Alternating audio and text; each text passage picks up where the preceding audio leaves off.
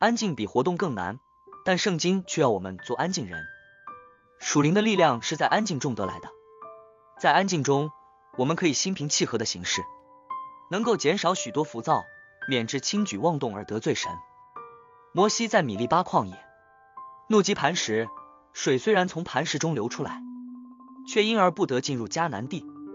在安静中，我们可使下场安息在主怀里，静静的思想反省，能够看清楚自己的败坏和罪迹。在安静中，我们可以耐心的等候神，求神加添我们的力量。以色列人出了埃及，前面是红海，后有埃及的追兵，心里甚是惧怕。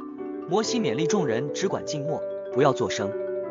结果神帮助他们，使他们有了信心，走前的过红海。出十四章，做安静人是神的旨意，我们当立志做安静人。